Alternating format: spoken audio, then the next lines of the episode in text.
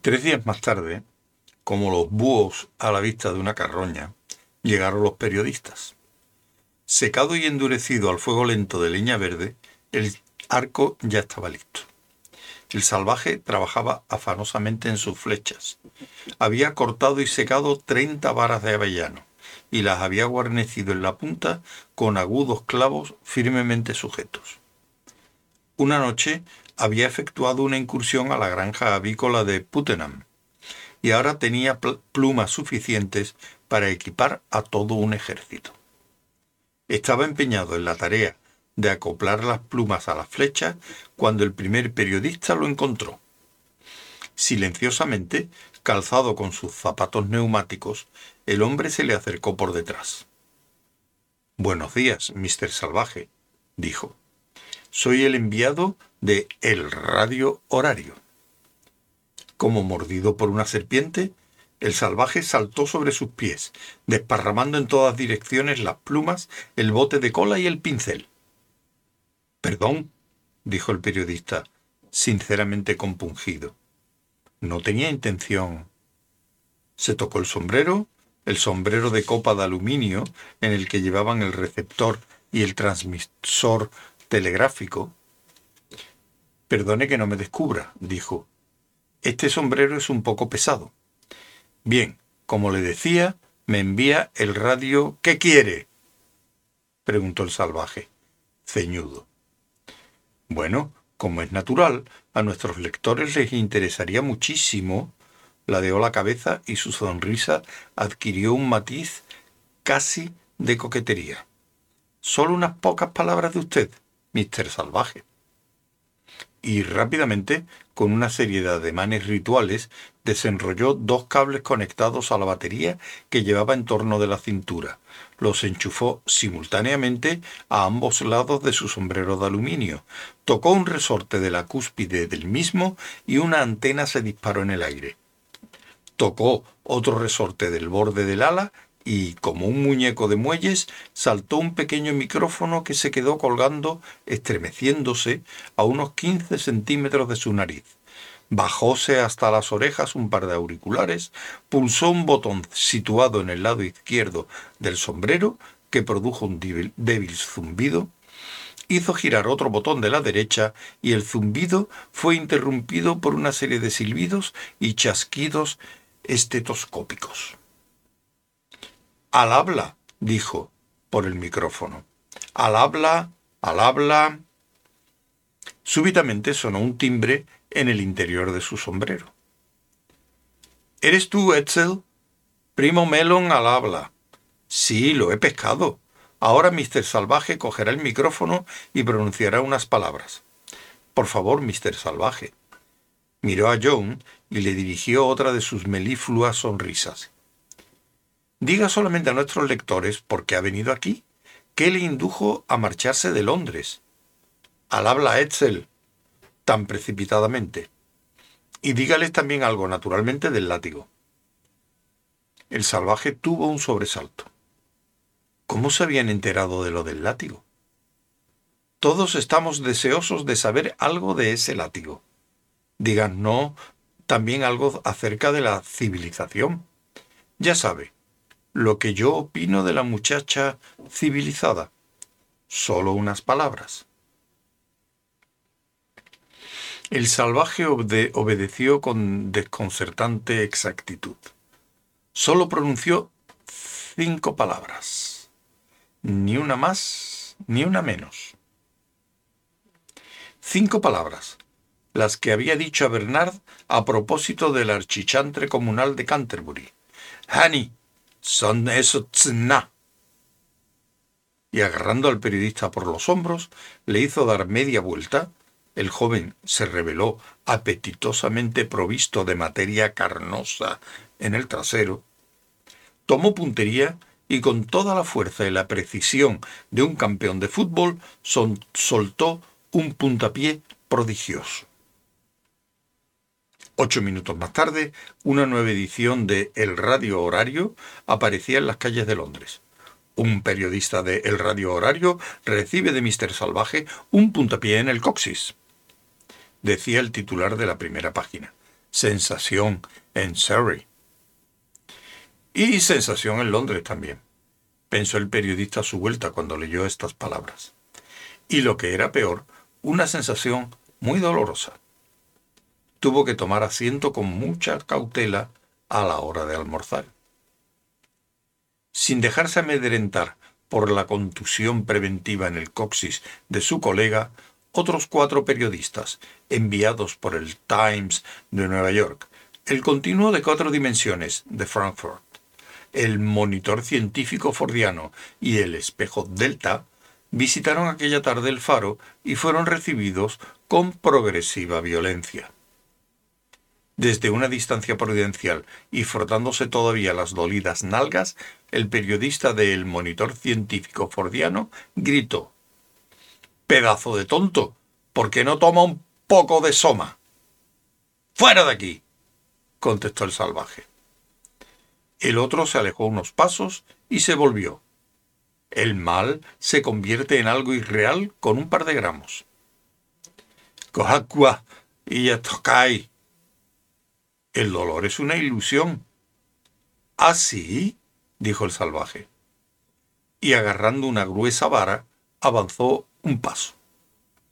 El enviado del monitor científico fordiano echó a correr hacia su helicóptero.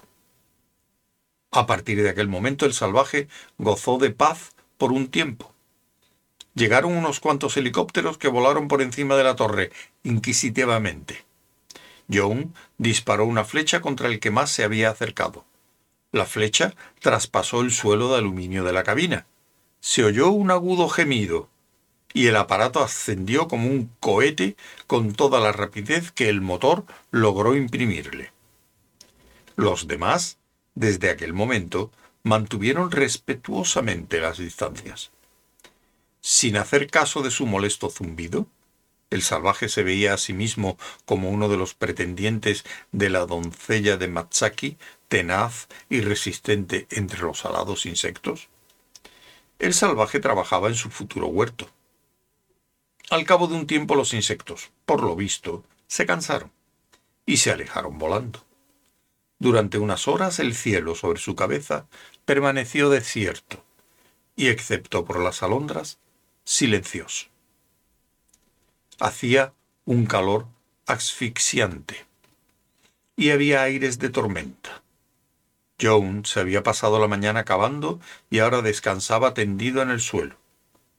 De pronto, el recuerdo de Lenina se transformó en una presencia real, desnuda y tangible, que le decía, cariño, y abrázame, con solo las medias y los zapatos puestos perfumada. Impúdica zorra. Pero, oh, oh, sus brazos en torno de su cuello, los senos erguidos, sus labios. La eternidad estaba en nuestros labios y en nuestros ojos. Lenina. No, no, no, no. El salvaje saltó sobre sus pies y, desnudo como iba, salió corriendo de la casa. Junto al límite donde empezaban los brezales crecían unas matas de enebro espinoso. Joan se arrojó a las matas y estrechó, en lugar del sedoso cuerpo de sus deseos, una brazada de espinas verdes. Agudas con un millar de puntas, lo pincharon cruelmente. John se esforzó por pensar en la pobre Linda, sin palabra de aliento, estrujándose las manos, y en el terror indecible que aparecía en sus ojos. La pobre Linda, que había jurado no olvidar. Pero la presencia de Lenina seguía acosándole.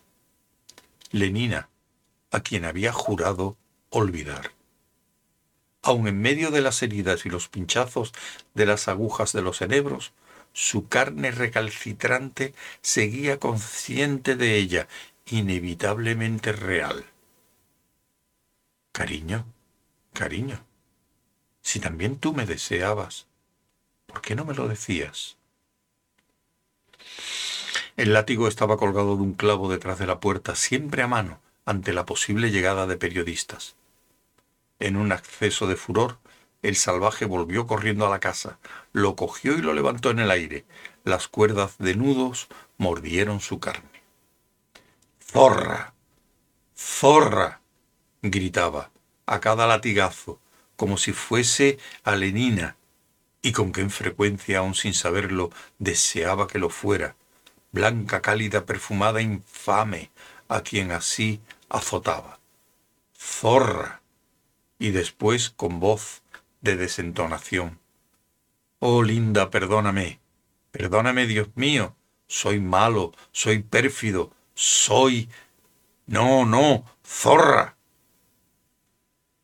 Desde su escondrijo, cuidadosamente construido en el bosque, a 300 metros de distancia, Darwin Bonaparte, el fotógrafo de caza mayor más experto de la sociedad productora de filmes para los sensoramas, había observado todos los movimientos del salvaje. La paciencia y la habilidad habían obtenido su recompensa. Darwin Bonaparte se había pasado tres días sentado en el interior del tronco de un roble artificial, tres noches reptando sobre el viento a través de los brezos, ocultando micrófonos en las matas de aliaga, enterrando cables en la blanda arena gris. Setenta y dos horas de suprema incomodidad. Pero ahora había llegado el gran momento, el más grande desde que había tomado las espeluznantes vistas estereoscópicas de la boda de unos gorilas. Espléndido, se dijo cuando el salvaje empezó su número. Espléndido. Mantuvo sus cámaras telescópicas cuidadosamente enfocadas, como pegadas con cola a su móvil objetivo. Le aplicó un telescopio más potente para captar un primer plano del rostro frenético y contorsionado. Admirable. Filmó unos instantes a cámara lenta. Un efecto cómico exquisito se se prometió a sí mismo. Y, entre tanto, escuchó con deleite los golpes, los gruñidos y las palabras furiosas que iban grabándose en la pista sonora del filme. Probó el efecto de una ligera amplificación. Así, decididamente, resultaba mejor. Le encantó oír, en un breve momento de pausa, el agudo canto de una alondra. Deseó que el salvaje se volviera para poder tomar un buen primer plano de la sangre en su espalda. Y casi inmediatamente, vaya suerte. El complaciente muchacho se volvió y el fotógrafo pudo tomar a la perfección la vista que deseaba.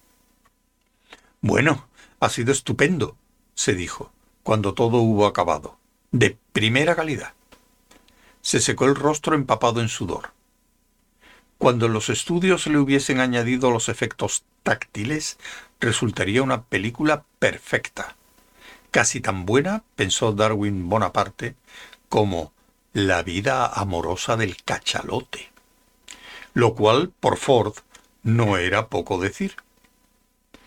Doce días más tarde, el salvaje de Surrey se había estrenado ya y podía verse, oírse y palparse en todos los palacios de sensorama de primera categoría de la Europa occidental.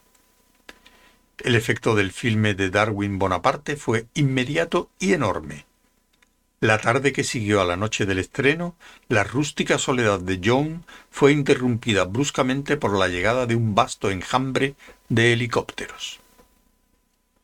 John estaba cavando en su huerto, y cavando también en su propia mente, revolviendo la sustancia de sus pensamientos.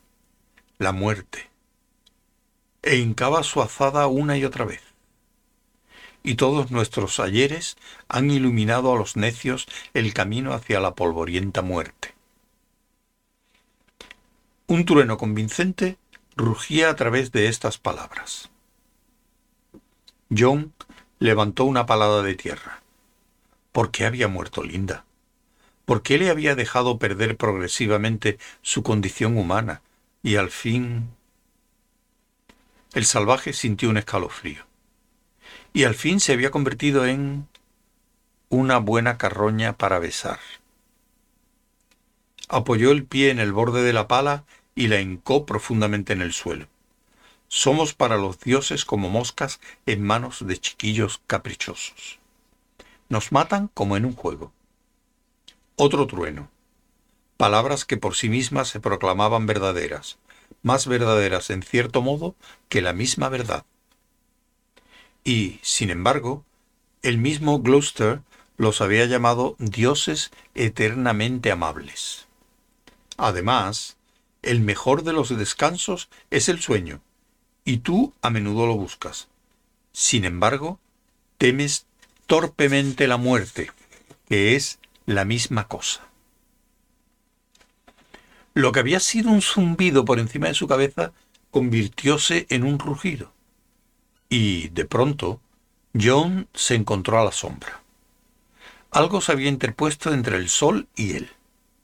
Sobresaltado, levantó los ojos de su tarea y de sus pensamientos, levantó los ojos como deslumbrado, con la mente vagando todavía por aquel otro mundo de palabras más verdaderas que la misma verdad, concentrada todavía en las inmensidades de la muerte y la divinidad. Levantó los ojos y vio, encima de él muy cerca, el enjambre de aparatos voladores. Llegaron como una plaga de langostas, permaneciendo suspendidos en el aire y, al fin, se posaron sobre los brezales, a su alrededor. De los vientres de aquellas langostas gigantescas surgían hombres con pantalones blancos de franela de viscosa, y mujeres, porque hacía calor, en pijama de chanton de acetato, o pantalones cortos de velvetón y blusas sin mangas, muy escotadas una pareja de cada aparato. En pocos minutos había docenas de ellos de pie, formando un espacioso círculo alrededor del faro, mirando, riendo, disparando sus cámaras fotográficas, arrojándole, como a un mono, cacahuetes, paquetes de goma de mascar de hormona sexual, galletitas plangandulares. Y constantemente porque ahora la corriente de tráfico fluía incesante por encima del Hog's Back. Su número iba en aumento. Como en una pesadilla, las docenas se convirtieron en veintenas y las veintenas en centenares. El salvaje se había retirado buscando cobijo, y ahora, en la actitud de un animal acorralado, permanecía de pie, de espaldas al muro del faro mirando aquellas caras con expresión de mudo horror, como un hombre que hubiese perdido el juicio. El impacto en su mejilla de un paquete de chicle bien dirigido lo sacó de su estupor para devolverle a la realidad. Un dolor agudo y despertó del todo, en una explosión de ira. ¡Fuera! gritó. El mono había hablado. Estallaron risas. ¡Viva el buen salvaje! ¡Viva! ¡Viva! Y entre, entre aquella babel de gritos, John oyó. ¡El látigo! ¡El látigo! ¡El látigo! Obedeciendo a la sugestión de la palabra, John descolgó el látigo de cuerdas de su nudo de clavos, detrás de la puerta, y lo agitó, como amenazando a sus verdugos. Brotó un clamor de irónico entusiasmo. John avanzó amenazadoramente hacia ellos. Una mujer chilló asustada. La línea de mirones osciló en el punto amenazado más inmediatamente, pero recobró la rigidez y aguantó firme. La conciencia de contar con la superioridad numérica prestaba a aquellos mirones un valor que el salvaje no se había supuesto. ¿Por qué no me dejáis en paz? En su ira había un leve matiz quejumbroso.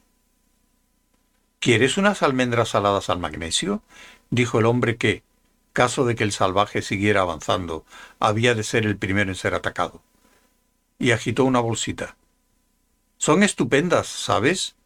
agregó, con una sonrisa propiciatoria y algo nerviosa. Y las sales de magnesio te mantendrán joven. ¿Qué queréis de mí? preguntó volviéndose de un rostro sonriente a otro. ¿Qué queréis de mí? El látigo, contestó un centenar de voces, confusamente. Haz el número del látigo. Queremos ver el número del látigo.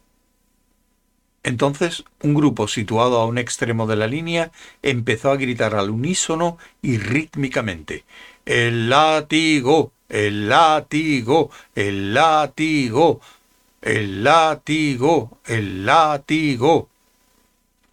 Gritaban todos a la vez. Y, embriagados por el ruido, por unanimidad, por la sensación de comunión rítmica, daban la impresión de que hubiesen podido seguir gritando así durante horas enteras, casi indefinidamente. Pero a la vigésima quinta repetición se produjo una súbdita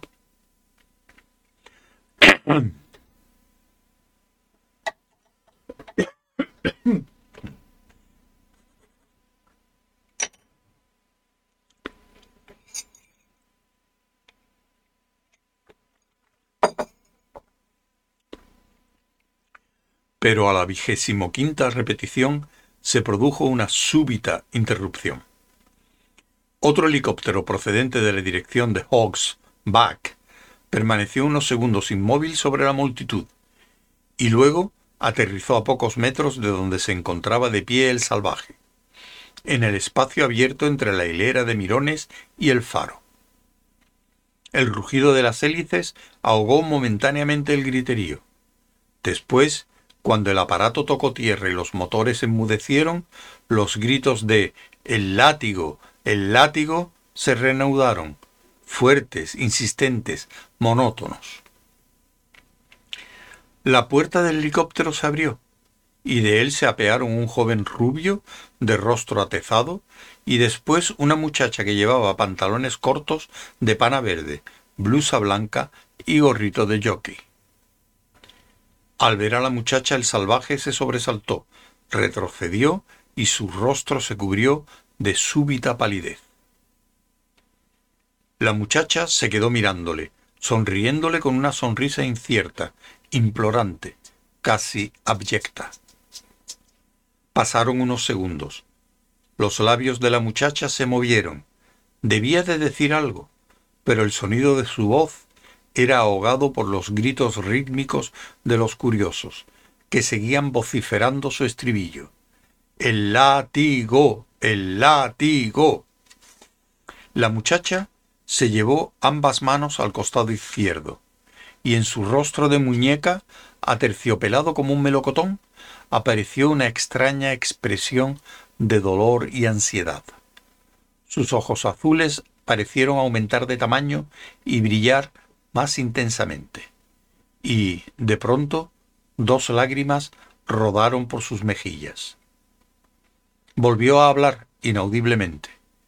Después, con un gesto rápido y apasionado, tendió los brazos hacia el salvaje y avanzó un paso. El látigo, el látigo.